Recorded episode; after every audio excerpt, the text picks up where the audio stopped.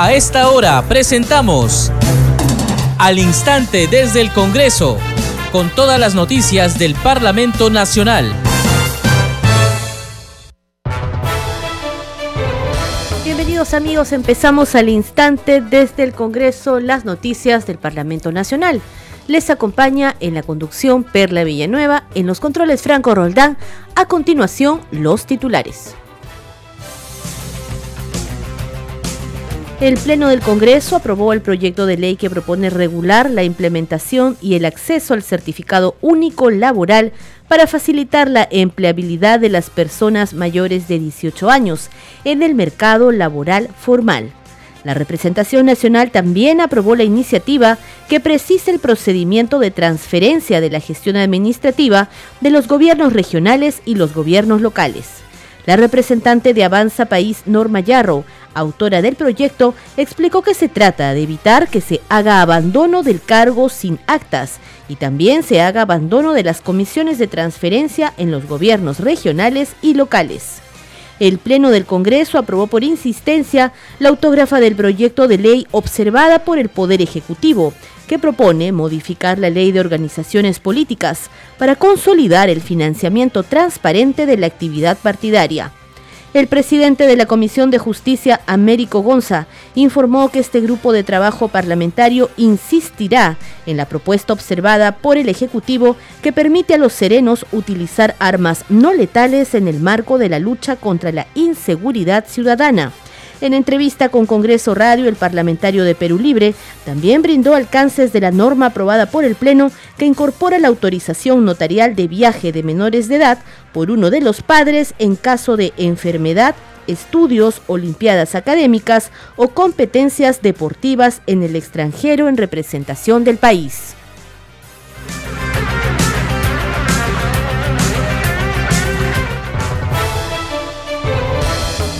Desarrollamos la información contándoles en primer lugar que el Pleno del Congreso de la República en su sesión matutina aprobó el proyecto de ley que propone regular la implementación y el acceso al certificado único laboral para facilitar de esta manera la empleabilidad de las personas mayores de 18 años en el mercado laboral formal. Han votado a favor 99 congresistas, 0 en contra, 0 abstenciones Tensiones. Ha sido aprobada en primera votación el texto sustitutorio de la Comisión de Descentralización que regula la implementación y el acceso al certificado único laboral para facilitar la empleabilidad de las personas mayores de 18 años en el mercado laboral formal. Congresista González tiene la palabra. Gracias, señor presidente. Gracias a la representación nacional. Solicito, por favor, la exoneración de la segunda votación. Atendiendo lo solicitado por la presidenta de la Comisión de Descentralización, se va a votar con la misma asistencia la exoneración de la segunda votación. Al voto. 100 a favor, en contra cero, abstenciones cero. Ha sido aprobada la exoneración de la segunda votación del proyecto. El congresista Alex Paredes, del bloque magisterial y autor de la iniciativa, explicó que esta propuesta plantea fortalecer el mercado laboral formal y para ello propone unificar el certificado único laboral para jóvenes CertiJoven con el certificado único laboral para personas adultas Certi Adulto. Escuchemos. Esta iniciativa es acorde a las funciones del Ministerio de Trabajo y Promoción del Empleo, como es el de promover el empleo conforme al mandato constitucional establecido en el artículo 23 de la Constitución Política por el cual el Estado promueve condiciones para el progreso social y económico mediante políticas de fomento de empleo productivo. Si bien el Ministerio de Trabajo y Promoción del Empleo ha identificado esta problemática y ha lanzado el Certificado Único Laboral para Jóvenes, Certijoven para jóvenes de 18 a 29 años, y el Certificado Único Laboral para adultos, Certiadulto para mayores de 30 años, no solo se requiere volverlos permanentes, pues el segundo tiene vigencia solo hasta junio de 2023, sino además se requiere unificarlos a fin de tener un solo servicio en favor no solo de los buscadores de empleo, sino además de las empresas y entidades, a fin de tener un mercado laboral cada vez más ágil y fortalecido. El proyecto contiene nueve artículos y dos disposiciones complementarias. Establece el objeto y el fin del proyecto. Define la información que contiene cada certificado único laboral, el cuidado de la información de cada persona, y sobre quién respalda la información.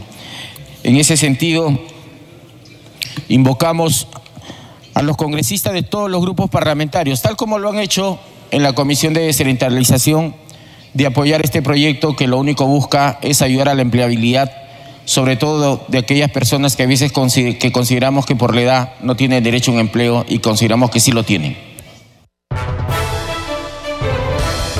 La representación nacional aprobó el proyecto de ley que precisa el procedimiento de transferencia de la gestión administrativa de los gobiernos regionales y los gobiernos locales. La iniciativa legislativa fue exonerada de segunda votación. Han votado a favor 106 congresistas, cero en contra, cero abstenciones ha sido aprobada en primera votación el texto sustitutorio de la Comisión de Descentralización que modifica la Ley 3204, ley que regula la transferencia de la gestión administrativa de gobiernos regionales y gobiernos locales, a fin de precisar disposiciones referidas a la Comisión de Transferencia. Congresita Diana González tiene la palabra. Solicito la exoneración de la segunda votación, por favor. Atendiendo a lo solicitado por la presidenta de la Comisión de Descentralización, se va a votar la exoneración a la segunda votación con la misma asistencia al voto. Han votado a favor 105 congresistas, cero en contra, cero abstenciones. Ha sido aprobada la exoneración de la segunda votación del proyecto.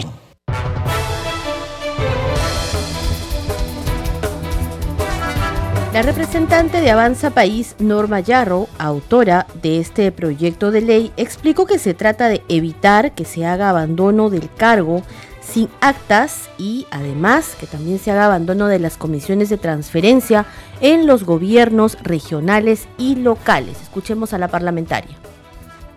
Normalmente cuando uno hace una transferencia en una municipalidad, la autoridad que va a entrar nombra una comisión no necesariamente, efectivamente, pueden ser personas que vayan a estar en la gestión, pero es una comisión que está reconocida por la Contraloría y por la entidad municipal saliente. Ambas firman y conforman dos, comisiones. Estas hacen la transferencia donde por, eh, digamos, áreas se va determinando los documentos que se van entregando. Lo que ha pasado en este tiempo es que han habido abandonos de las comisiones de transferencia.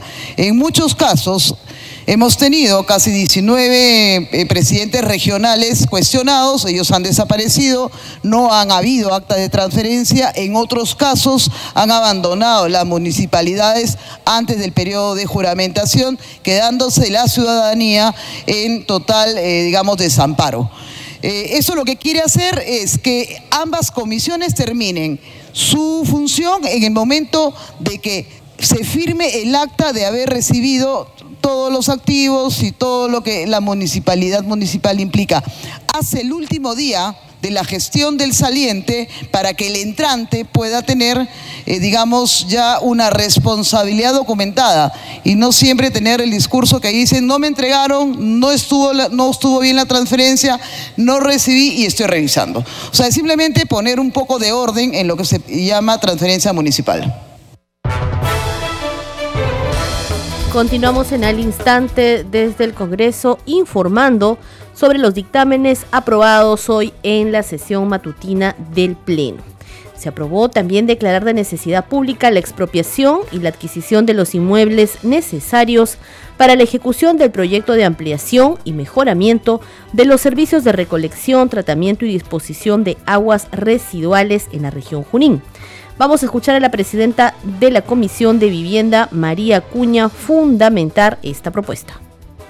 Señor presidente, el dictamen recaído en el proyecto de ley eh, número 1196-2022-PE, ley que declara de necesidad pública la expropiación y adquisición de los inmuebles necesarios para la ejecución del proyecto, ampliación y mejoramiento de los servicios de recolección tratamiento y disposición de aguas residuales de las localidades de Huancayo, El Tambo, Chilca, Guayachurí, Huancán, Huacarupico y Víquez, provincia de Huancayo, departamento de Junín, fue aprobado por mayoría en la octava sesión ordinaria de la Comisión de Vivienda y Construcción celebrada el 23 de mayo del 2023. La iniciativa legislativa es autoría de la Municipalidad de Huancayo. El dictamen de la Comisión de Vivienda y Construcción aprobó un texto sustitutorio que consta de cinco artículos, tomando en cuenta lo establecido por el artículo número 70 de la Constitución Política del Perú y del Decreto Legislativo 1192. Decreto legislativo que aprueba la ley marco de adquisición y expropiación de inmuebles, transferencia de inmuebles de propiedad del Estado, liberación de, de interferencias y dicta otras medidas para la ejecución de obras de infraestructura. Solicito la exoneración de la segunda votación, señor presidente, sin antes agradecer a cada uno de los colegas por su apoyo en la aprobación del presente proyecto. Atendiendo a lo solicitado por la presidenta de la Comisión de Vivienda, se va a votar con la misma asistencia la exoneración de la segunda votación. Al voto, votación cerrada. Han votado a favor 97 congresistas, 98 congresista Alba, 99 congresista Anderson a favor. En contra cero, abstenciones dos. Ha sido aprobada la exoneración de la segunda votación del proyecto. Siguiente tema, señor relator. Les contamos ahora que la representación nacional aprobó la iniciativa que incorpora la obligación del Banco de la Nación de abrir cuentas para los partidos políticos. Esta aprobación se realizó por insistencia porque se trata de una autógrafa observada por el Poder Ejecutivo, que propone modificar la ley de organizaciones políticas para consolidar de esta manera el financiamiento transparente de la actividad partidaria. El congresista Hernando Guerra García, presidente de la Comisión de Constitución, destacó durante su sustentación que esta propuesta permite que el Banco de la Nación sea receptor de los aportes privados de las organizaciones políticas sin establecer obligación alguna de contratar con el Banco de la Nación. Dictamen eh, que recomienda una insistencia a una observación que fue presentada por el presidente de la República el año pasado. Eh, quiero dirigirme a nuestra representación por intermedio suyo, señor presidente para presentar este dictamen que recomienda la insistencia a la observación del presidente de la República del proyecto de ley 2970, proyecto de ley que se aprobó acá, ley que propone modificar el artículo 32 de la ley 28094 para establecer la obligación del Banco de la Nación de abrir cuentas a las organizaciones políticas para la recepción del financiamiento privado que es el mandato de la propia ley electoral que le exige al, para los aportes privados.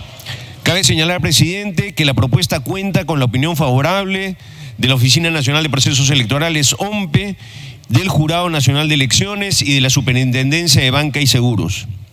Señores congresistas, la modificación del artículo 32 de la Ley 28094, Ley de Organizaciones Políticas, no quiebra el principio de subsidiariedad, como se dice.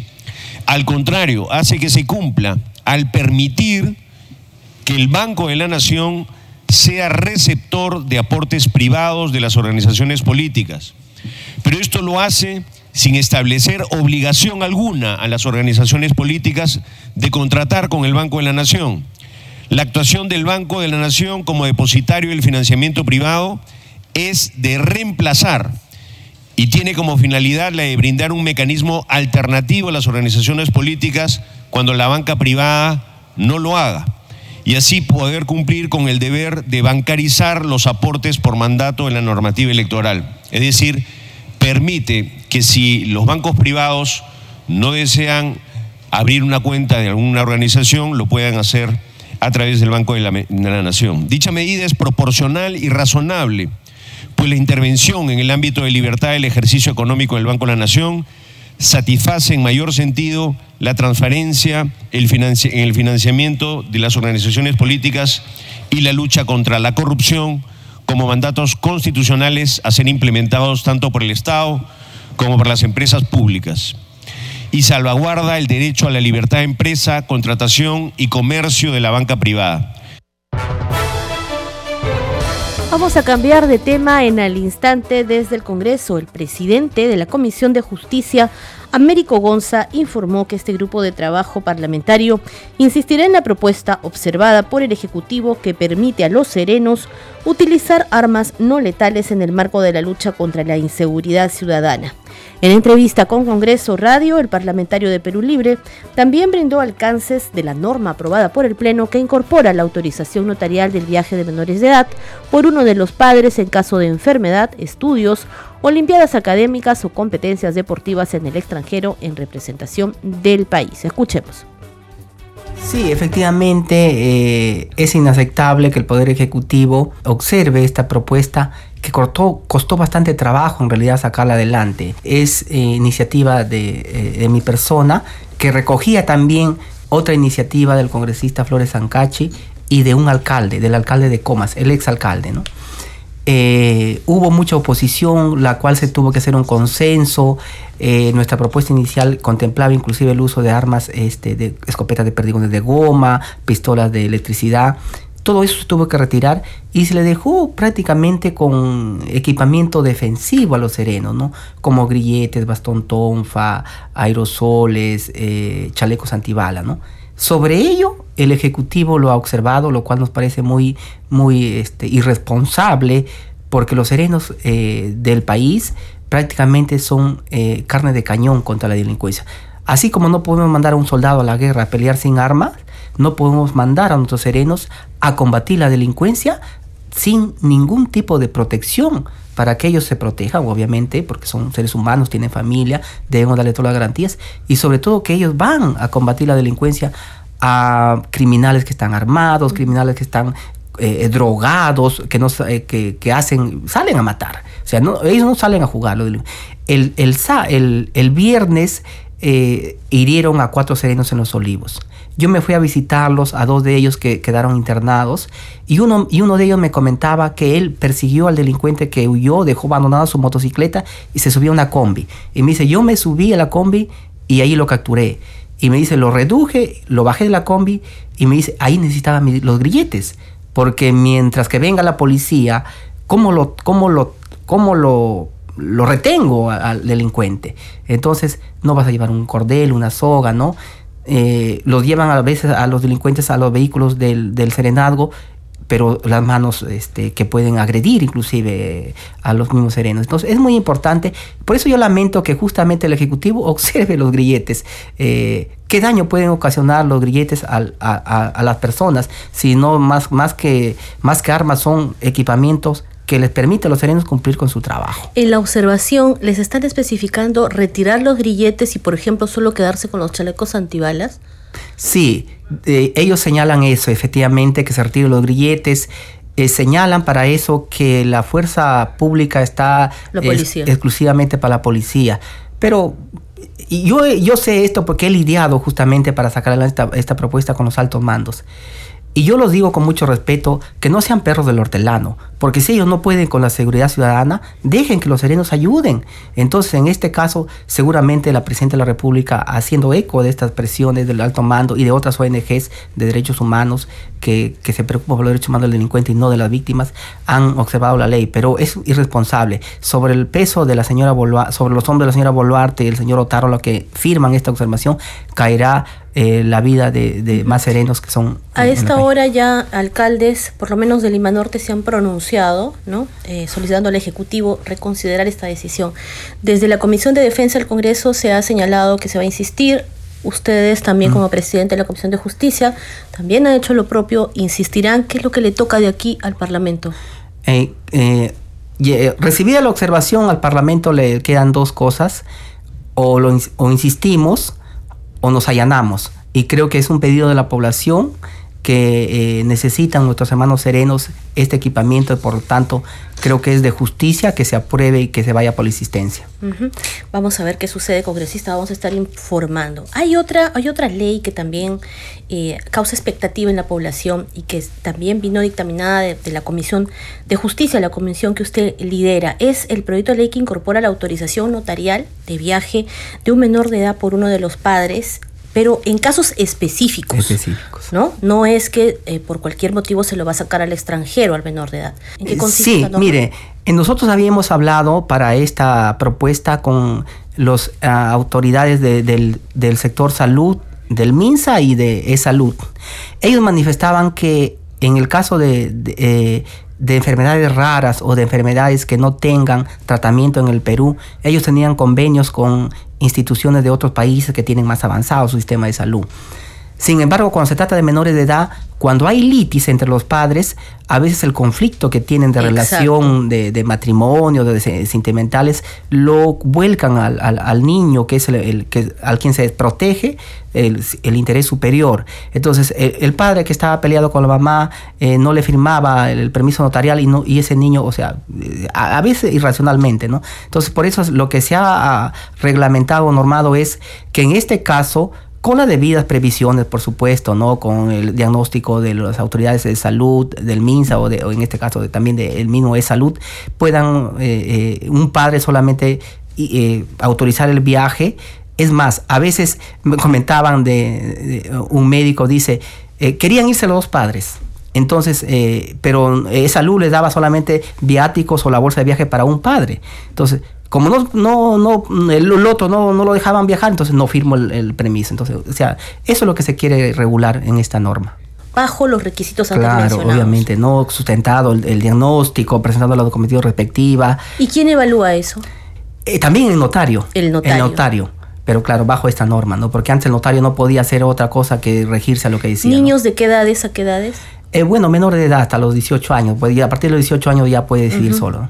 Exacto, Florecista. Bueno, muy bien. Entonces es parte del trabajo que está realizando la Comisión de Justicia rápidamente porque sabemos que tiene que regresar al Pleno. ¿Algún uh, otro tema que quiere usted agregar? Sí, mire, eh, gracias por el espacio, convocar desde aquí al plantón que estamos organizando diferentes colectivos para el día sábado 6 de mayo, o sea, este sábado a las 3 de la tarde en la Plaza San Martín.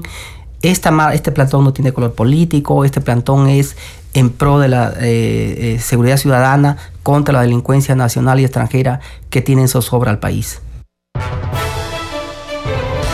Y en otras noticias, la Subcomisión de Acusaciones Constitucionales del Congreso verá este viernes desde las once y media de la mañana las denuncias presentadas contra la ex jefa del gabinete Betsy Chávez, el expresidente Martín Vizcarra y cuatro congresistas acusadas de presunto recorte de sueldos a sus trabajadores. Según la agenda, este grupo de trabajo debatirá el informe de calificación de la denuncia presentada por la fiscal de la Nación contra Martín Vizcarra y la ex ministra de Salud, Pilar Macetti, por el presunto delito de concusión. Ambos exfuncionarios se encuentran implicados en el caso de la vacunación irregular durante el ensayo clínico de la vacuna contra el COVID-19 del laboratorio Sinopharm. Del mismo modo, se sustentará y debatirá el informe de calificación de la denuncia presentada por la fiscal de la Nación contra la expresidenta del Consejo de Ministros Betsy Chávez por negociación incompatible o aprovechamiento indebido del cargo y tráfico de influencias agravado. Esto por el supuesto favorecimiento a los familiares de su pareja Abel Sotelo compuestos en el Estado cuando se desempeñaba como ministra de Cultura. En la sesión se dará cuenta también de la denuncia presentada por el ciudadano José Luis Briones Trujillo contra las parlamentarias Rocío Torres, Magali Ruiz y María Cuña Peralta, además de Katy Ugarte. Las legisladoras han sido acusadas del presunto delito de concusión. El denunciante incluso pide que sean suspendidas de sus cargos mientras dure el proceso penal. Congreso en redes. Es momento de tener información con nuestra compañera Danitza Palomino. Adelante, Danitza. Muchas gracias, Perla. Vamos a dar cuenta de las publicaciones en redes sociales. Iniciamos con la cuenta de la Comisión de Descentralización. Dice lo siguiente, el Pleno del Congreso aprobó el dictamen que propone fortalecer el mercado laboral formal a través del certificado único laboral. Y publican también una gráfica que dice que propone garantizar que las personas de 30 años a más cuenten con un documento que contenga información que facilite su empleabilidad. Y dos, mejorar las herramientas que garanticen el derecho fundamental al trabajo en igualdad de oportunidades. Vamos con otra publicación, esta vez de la cuenta oficial del Congreso de la República. Dice con 101 votos a favor, el Pleno del Congreso aprobó por insistencia el proyecto de ley 2970. ¿De qué se trata este proyecto de ley? Bueno, es la ley de organizaciones políticas para consolidar el financiamiento transparente de la actividad partidaria. Y vamos ahora con otra publicación de la cuenta oficial. Dice, con 106 votos a favor, el Pleno del Congreso aprobó en primera votación el texto sustitutorio del proyecto de ley 2412. ¿Qué es lo que dice este proyecto? Bueno, es la ley que regula la transferencia de la gestión administrativa de gobiernos regionales y gobiernos locales a fin de precisar disposiciones referidas a la Comisión de Transferencia. Siempre son algunas de las publicaciones en redes sociales. Adelante con usted en estudios. Muchas gracias, Danitza Palomino. Este programa se escucha en las regiones del país gracias a las siguientes emisoras. Radio Inca Tropical de Abancaya Purímac, Cinética Radio de Ayacucho, Radio TV Shalom Plus de Tingo María, Radio Madre de Dios de Puerto Maldonado, Radio TV Perú de Juliaca Puno, Radio Amistad de Lambayeque, Radio El Pueblo de Ayacucho, Radio Satel Perú de Lampa en Puno, Radio La Voz del Valle de Aplao en Arequipa, Radio Estar de Moyendo en Arequipa, Radio Gaceta Ucayalina Online, Radio Líder de la Unión en Piura, Radio Victoria de Ocros en Huamanga, Ayacucho. Enseguida, los titulares de cierre. El Pleno del Congreso aprobó el proyecto de ley que propone regular la implementación y acceso al certificado único laboral para facilitar la empleabilidad de las personas mayores de 18 años en el mercado laboral formal. La representación nacional también aprobó la iniciativa que precisa el procedimiento de transferencia de la gestión administrativa de los gobiernos regionales y los gobiernos locales.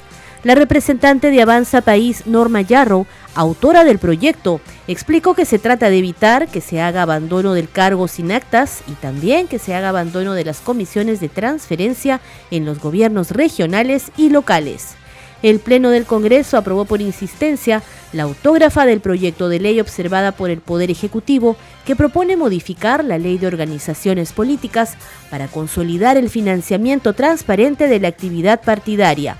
El presidente de la Comisión de Justicia, Américo Gonza, informó que este grupo de trabajo parlamentario insistirá en la propuesta observada por el Ejecutivo que permite a los serenos utilizar armas no letales en el marco de la lucha contra la inseguridad ciudadana.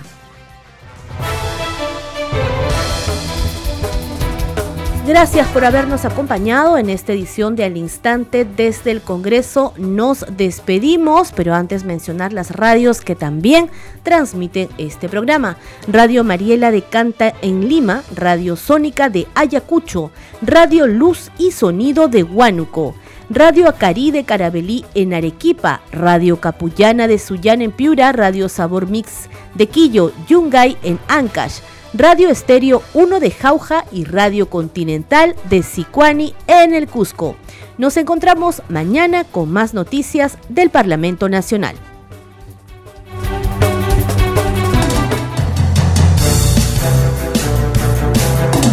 Hasta aquí, al instante desde el Congreso, con todas las noticias del Parlamento Nacional.